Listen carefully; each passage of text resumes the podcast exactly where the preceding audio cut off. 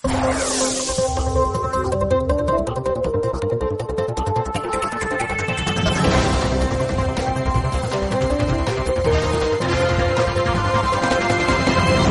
nosotros este 30 de junio del 2021, que vamos con el análisis diario de lo que ha ocurrido las últimas 24 horas en este país, nos lo trae como siempre el primero de la mañana nuestro politólogo de cabecera, Francisco Gómez. Don Francisco, ¿qué tal? Buenos días.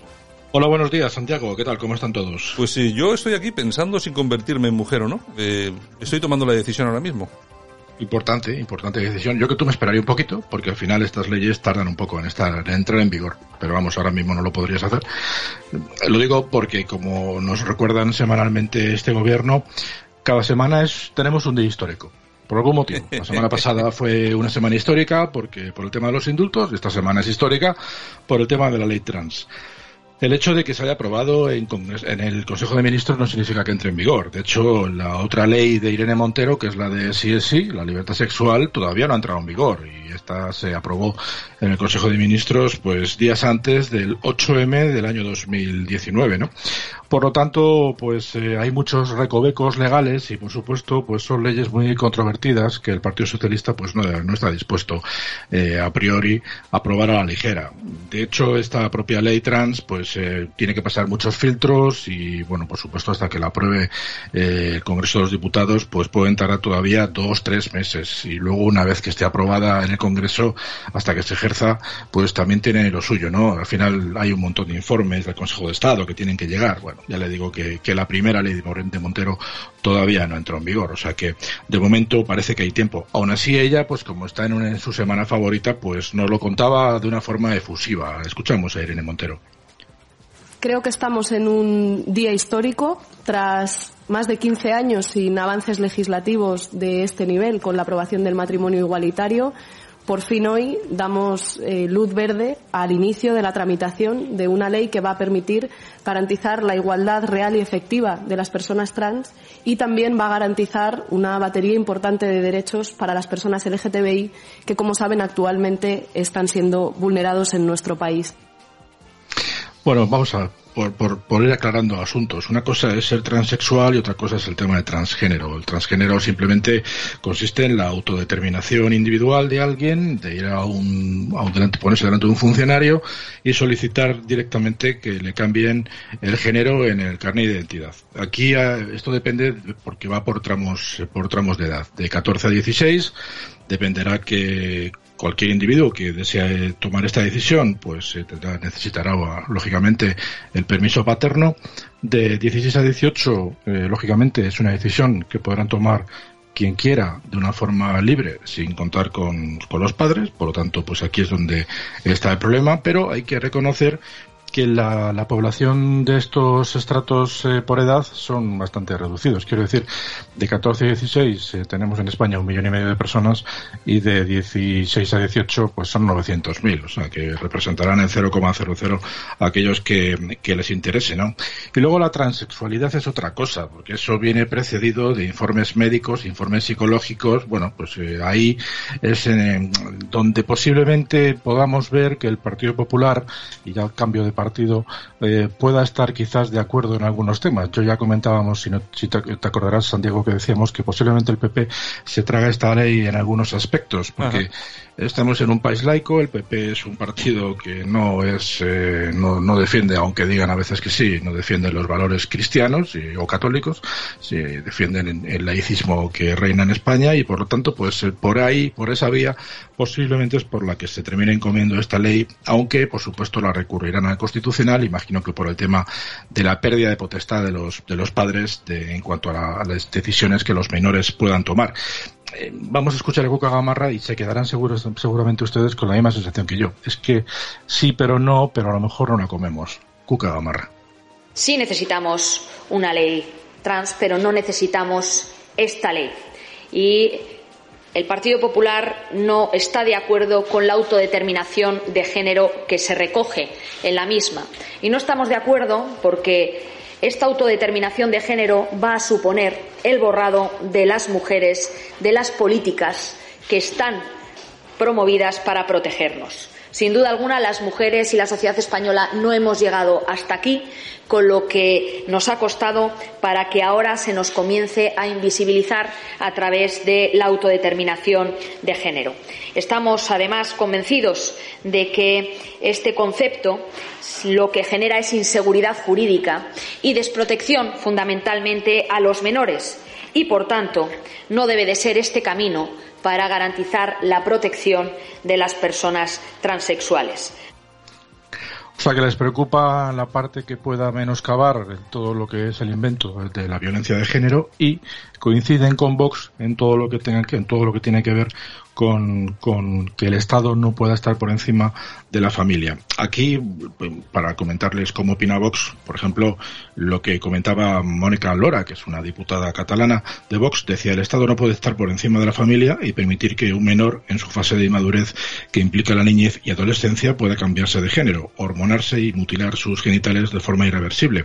Y ella se pregunta, ¿y esto no es corrupción de menores? Bueno, ahí no vamos a entrar, pero vamos, para lo que me interesa sobre todo es que vean en qué coinciden PP y Vox, en qué no coinciden, que es la violencia de género y por supuesto pues en lo que no se coincide con, con Podemos y, y el Partido Socialista, que entre ellos tampoco están de acuerdo y por tanto posiblemente haya muchas trabas para que esta ley, pues en los dos años que quedan, pues ya veremos si entra en vigor. Vamos a ir poco a poco estando, estando pendientes de este asunto. Otro asunto importante también, Santiago, ha sido el acuerdo sobre las pensiones que ha tumbado, pues de una forma directa, la unilateralidad de la, de la gestión que el PP había tenido hasta ahora de este asunto, ¿no? Aquí hay que comentar varios asuntos para que la gente que nos escucha y que le pille por edad, pues esté tranquila.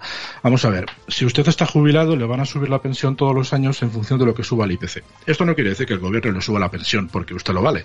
Sencillamente se la suben porque el índice de precios al consumo, es decir, la inflación, sube X y a usted se la suben en la misma cuantía, pues teóricamente, y esto es una fórmula keynesiana para que usted, pues por euro que gaste, aproximadamente redunde en la economía en 2, 3 o hasta 4. Está demostrado esto en que en épocas de crisis generalmente no se produce o no se da el caso. Ya lo intentó Obama en su momento en la anterior crisis y no le dio resultado. O sea que al final se trata de una medida bastante populista para que usted crea que le sube la pensión. Qué buenos son los socialistas que me suben la pensión un 2,6. Oiga, también le sube el IPC un 2,6. Por lo tanto, comido por lo servido. Para aquellos que todavía no se hayan jubilado, lo que se va a intentar es que aquellos que ya hayan cotizado el mínimo exigible y tengan intención de prejubilarse, a esa gente sí que la van a crujir. O sea que si usted está pensando prejubilarse y ha cumplido ya con, la patria, pues eh, piense lo mejor porque posiblemente le metan ahí un buen rejonazo. Si usted quiere trabajar más años después de la que haya cumplido con, con la patria y teóricamente, pues porque usted se considera que está en buen estado y quiere hacer unos añitos más, que sepan que se lo van a recompensar. En este caso, pues eh, la cuantía dependerá, porque al final es una cuantía negociada que puede estar entre un 2 y un 4%. También le van a darle la, esto por supuesto hasta que usted fallezca. También le van a dar la posibilidad de que todo ese capital se lo capitalicen y se lo den en un solo pago. Bueno, pues eh, si usted fallece antes, sus herederos se lo agradecerán. Y si usted no se llega un momento se, arrepiente y se quiere jubilar de una forma definitiva y ya ha recibido todo ese dinero, pues que sepa que lo tendrá que devolver la parte, la parte correspondiente.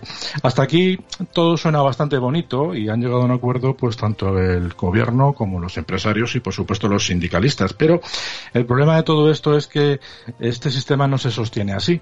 Pero bueno, el tema de las pensiones en España generalmente se maneja de esta manera, es decir, vamos a corto plazo y no pensamos a futuro y si el tema pues está absolutamente absolutamente eh, en quiebra técnica, pues no importa, porque la seguridad social, aunque esté en quiebra, como forma parte del Estado, y el Estado teóricamente no quiebra, porque para eso está la deuda pública, y este asunto siempre se soluciona así, pues no pasa nada. Actualmente estamos al 125% de la deuda pública, esto se va a solucionar así, más deuda, hasta que el Banco Central Europeo nos preguntó que La última vez que nos lo pegó seriamente fue en los tiempos de Zapatero, que fue cuando se pegó el rejonazo de las pensiones, y esperemos que tengamos suerte y lo siento por ustedes, y otra vez toque pegar otro rejonazo y le toque a Sánchez, seguramente por orden de, la Unión Europea. Si no le toca hacerlo a Sánchez y cambia el gobierno de manos y forma parte el nuevo gobierno PP y Vox, pues probablemente les toque a ellos, porque al final esto va a ser una, una orden que va a venir directamente de la Unión Europea. Pero que sepan que esto es lo que sucede con el sistema de pensiones. Yo creo que sucintamente se lo hemos resumido. Pasamos de tema rápidamente. El tema de los indultos o el proceso catalán y la situación que tenemos de problemas con, con el gobierno actual de la Generalidad. Bueno, pues vamos a iniciar con lo que decía Sánchez ayer en la SER y ya arrancamos sobre lo que él comenta. Sánchez yo soy mm, claro en, siempre en, la posición del gobierno de España. Eh, si, empezamos a hablar por aquellas cosas que más nos separan, difícilmente vamos a poder lograr un avance en el, en el camino del diálogo. Creo que lo importante es sentarnos y empezar a trabajar sobre aquellas cuestiones en las que podemos encontrar puntos de, acuerdo. Que más allá de las cuestiones territoriales, que, claramente pues, nos alejan en cuanto a lo que es la superación de esta crisis, hay otras muchas en las que podemos estar de acuerdo. Yo lo dije en mi discurso en el, liceo. Em, aparte de la cuestión territorial, es evidente que todos estamos de acuerdo en que el futuro de España y el futuro de Cataluña se encardina en la Unión Europea que todos queremos una democracia más consolidada con derechos y libertades mucho más extendidos, que todos compartimos pues una visión de la ciudadanía y de la sociedad igualitaria en cuanto a la cuestión de género, que todos somos conscientes de la desigualdad y de las oportunidades que representa también el Fondo de Recuperación, Transformación y Resiliencia, esos 140.000 millones de euros. Por tanto, construyamos a partir de ahí. Lo más importante, lo que a mí me gustaría trasladar al Gobierno de la Generalitat de Cataluña, es que al igual que el Gobierno de España ha trasladado un mensaje rotundo con estas medidas de gracia a favor del diálogo, Cataluña ahora tiene que hablar con Cataluña. No... Bueno, y ahí estaba el presidente del gobierno. Bueno, lo importante es que el Tribunal de Cuentas, que tiene está controlado por el Partido Popular, pues eh, ha decidido que va a seguir adelante. Le solicita un millón novecientos mil a Puigdemont, lo mismo a Junqueras y dos millones ochocientos mil a Artur Mas ya están diciendo que cómo nos van a embargar, los bienes porque no son nuestros, son, son de nuestros hijos. Mira, mejor haberte lo pensado antes. Ayer ya saben que se, bueno, se reunieron eh, Pedro Aragonés con el presidente Sánchez. Eh, a eso de las nueve de la noche salió la, la portavoz Montero. Les voy a evitar escucharla igual todavía sigue explicando la reunión de ayer, eh, porque ya le digo que aprovechó para hablar hasta lo de la Eurocopa, me da esa sensación. Pero bueno, lo que viene a decir es que tienen que solucionar mediante el diálogo este conflicto. O sea, que mal andamos si está reconociendo que existe un conflicto, ¿no? En fin, Santiago, la situación con Cataluña sigue enquistada. La mesa no va a funcionar hasta después de verano. Me da la sensación de que prisa la justa y a partir del momento en que se sienten para llegar a, verificar o a identificar los acuerdos comunes o los puntos comunes, tenemos como mínimo seis meses simplemente cerrando los puntos en los que hay cierto acuerdo. Luego ya a partir de entonces, pues eh, arrancaremos con lo que nos está de acuerdo. O sea que esto va para muy largo. Bueno, pues nada, nosotros que lo iremos contando por largo que sea. Don Francisco. Un saludo esta mañana. Venga, esta mañana. Un abrazo.